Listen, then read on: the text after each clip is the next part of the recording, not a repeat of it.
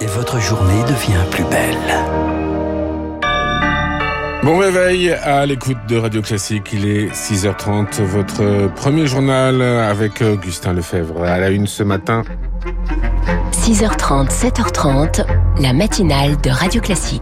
Et à la une ce matin, Emmanuel Macron tente de reprendre la main. Le président reçoit les responsables des futurs groupes parlementaires à l'Elysée. Ce sera aujourd'hui et demain. Rencontre organisée en urgence alors qu'il n'a qu'une majorité relative à l'Assemblée. Emmanuel Macron doit tenter de trouver un chemin pour faire passer ses réformes. Christian Jacob, Marine Le Pen ou Fabien Roussel sont attendus ce mardi. Une opposition euh, qui compte peser et qui a commencé par demander la démission de la première ministre Elisabeth Borne alors qu'un remaniement doit avoir lieu, au moins pour remplacer euh, les trois ministres battus dimanche. Mais l'ampleur et la date de ce remaniement sont toujours en suspens, Victoire Fort. Dans la journée d'hier, plusieurs événements ont tout simplement été rayés des agendas. Le Conseil des ministres annulé, le Conseil national de la refondation annulé aussi, signe d'une certaine fébrilité. Avec une assemblée morcelée, chaque signal compte et un remaniement bien dosé peut permettre de gonfler un peu les rangs de la majorité. Il faut faire du en même temps, analyse un marcheur de la première heure. Comprendre, reprendre la vieille formule avec des nouveaux entrants de gauche comme de droite. Oui, mais qui?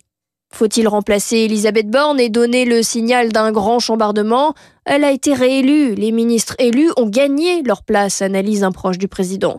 Voyons-la à l'épreuve, ajoute-t-il.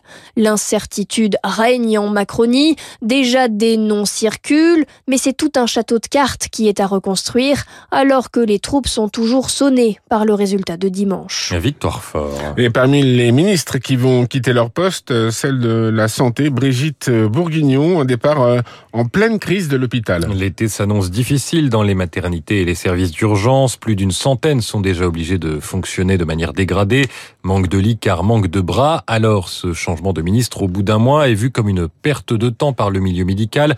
Brigitte Bourguignon avait annoncé quelques mesures. Son ou sa successeur devra aller plus vite et plus fort pour le docteur Louis Soula, vice-président de SAMU Urgence de France. On espérait déjà des annonces euh, entre les deux élections. Ça n'a pas été fait. On change de ministre. C'est vrai que le, le sujet est brûlant. Ce qui nous inquiète beaucoup, c'est non seulement euh, d'avoir des plannings incomplets, des fermetures, mais également une pénibilité accrue par euh, un nombre de, de, lits fermés important et ça impactera forcément sur les urgences. C'est pas normal qu'on soit en retard sur euh, des effectifs dans les services dès lors que ces services ont progressé 30% d'activité en un an. Trop longtemps, on a utilisé les urgentistes pour pallier au manque d'offres de soins en ville et les patients viennent trop facilement à l'hôpital. Donc il faut réguler cet accès, il faut organiser les filières de soins. C'est un boulot énorme et qui ne passera que par une attractivité qui sera redonnée euh, pour tous les corps de métier. Autre dossier brûlant que devra gérer le ou la future ministre de la Santé, le Covid, les contaminations partent de façon exponentielle depuis une semaine, avec en moyenne 40 000 cas par jour. Le taux d'incidence est désormais de 460 pour 100 000 habitants.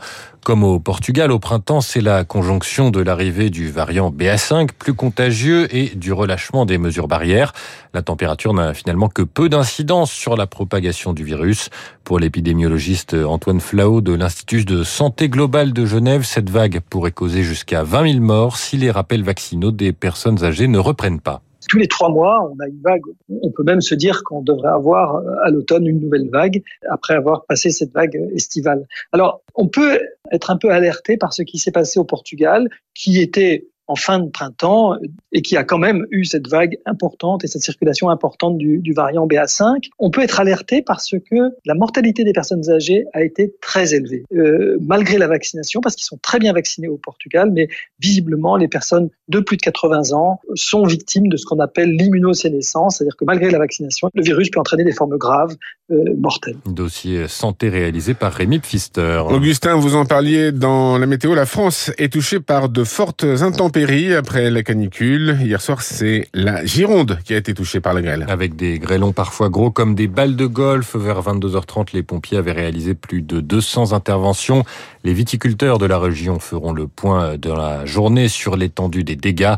Les intempéries ont également provoqué la mort d'un plaisancier hier dans les Landes. Il est resté euh, prisonnier de son bateau retourné par la houle.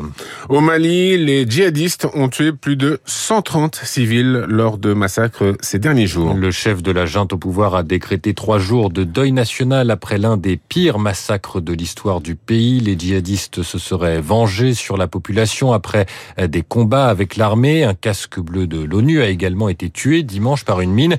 Le pays s'enfonce chaque jour un peu plus dans la violence alors que la force Barkhane se retire. Elle laisse la place à une rivalité entre différents groupes armés.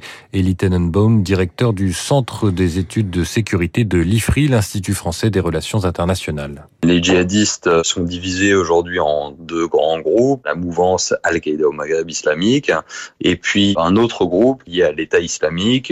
Vous avez aussi des milices d'autodéfense, des groupes armés autonomistes, indépendantistes et chacun en compétition à la fois pour les ressources, pour le contrôle euh, des axes euh, routiers, euh, de la contrebande et évidemment le contrôle des populations. Chacun va essayer de s'emparer, de prendre des gages avec un niveau de violence sans commune mesure avec ce qu'on avait pu euh, connaître pour les dernières années. Le retrait français aura des conséquences. propos recueilli par Marc Tédé.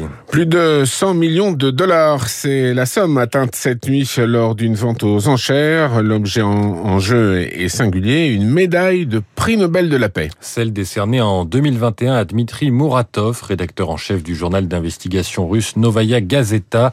La somme sera reversée au programme de l'UNICEF qui s'occupe des enfants ukrainiens sur le terrain. L'Ukraine affirme que les Russes intensifient leurs attaques dans l'est du pays et reconnaissent des pertes importantes. Merci Augustin Lefebvre. On vous retrouve pour le journal de 7h30. Il est 6h36. Dans un instant, on passe en revue la presse économique de ce matin.